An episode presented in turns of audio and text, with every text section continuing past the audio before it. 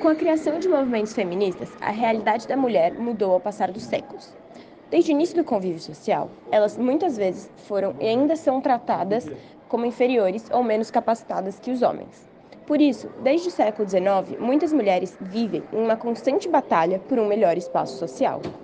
No século XIX, a mulher era vista apenas como um ser reprodutivo, que deveria atender às necessidades do homem e de sua família, nada além disso. Ademais, o papel feminino na sociedade não estava atrelado a posições de poder, de participação ativa como cidadãos ou a cargos profissionais. Essa ideia é evidente ao analisar a obra Jane Eyre de Charlotte Brontë, que conta a história de uma mulher inglesa e os desafios que enfrentou durante sua vida, muitos deles relacionados a seu papel na sociedade britânica e a sua vida profissional. Desde menina, a garota sofreu muitas dificuldades por conta de seu gênero, e estas foram frequentes ao longo de sua vida. Um exemplo disso, na parte final do livro, é o jeito em que Sr. St. John desacredita de seu potencial como missionária solteira, dizendo que ela seria apenas capaz de assumir esse cargo se fosse casada. Quando a protagonista se recusa a tornar esposa de St. John, o personagem se decepciona por não ter conseguido controlar uma mulher, o que parecia inacreditável para a época.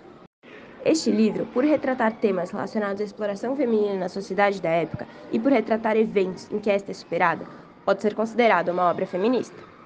E muitas vezes, em que Jane Eyre se posicionava ou lutava pelos seus direitos, a mulher era chamada de dissimulada, sem modos ou até escandalosa. Ainda assim, não desistiu de seus objetivos e agia de acordo com a sua vontade, como visto em acontecimentos como o abandono de Sr. Rochester, mesmo que implorasse que a garota ficasse, e o declínio da oferta de John por ser sua esposa.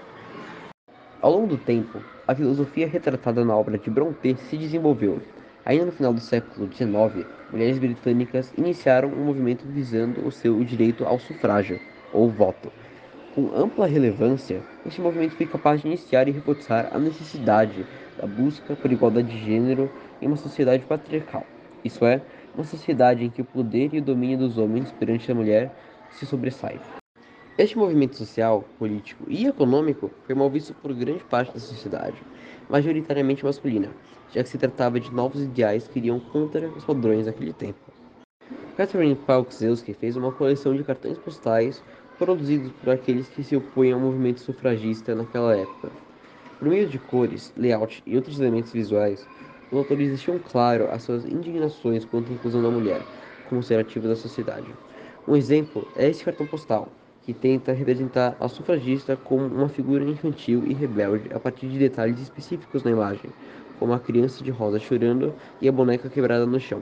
Nos dias de hoje, se faz notável a mudança, tanto no papel da mulher quanto na visão que se tem da mesma.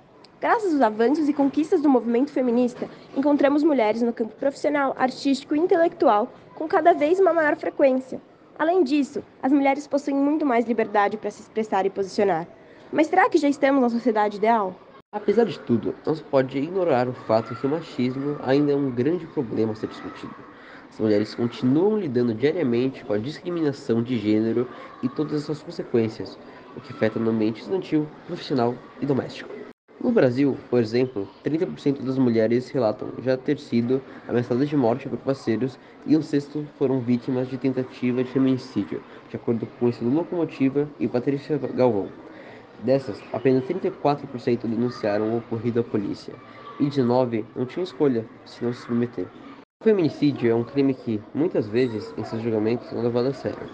É interessante perceber como crimes parecidos não acontecem só no Brasil, mas em todas as partes do mundo. Na Itália, por exemplo, o homem que matou sua mulher por ciúmes foi absolvido, pois, de acordo com seu advogado, estava passando por um delírio de ciúmes. Crimes relacionados à violência contra a mulher também são relatados todos os dias em países em conflitos.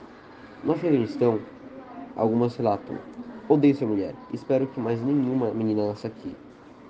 Outro exemplo é o atual conflito da Ucrânia. Com a situação caótica na qual o país se encontra, vários traficantes de mulheres e crianças entraram no país. Não dá para diferenciar esses de voluntários a mais, o que faz das refugiadas muito mais vulneráveis. A partir da análise das obras presentes nos arquivos de Catherine, da obra de Charlotte Brontë e das notícias atuais mencionadas, ficou evidente que ainda há muita luta para que o mundo atinja o esperado, isto é, a igualdade de gênero e o empoderamento de todas as mulheres e meninas, o Objetivo de Desenvolvimento Sustentável de número 5.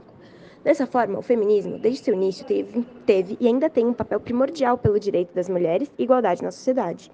Mesmo com movimentos contrários, essa luta se mantém até os dias atuais e cada vez mais forte.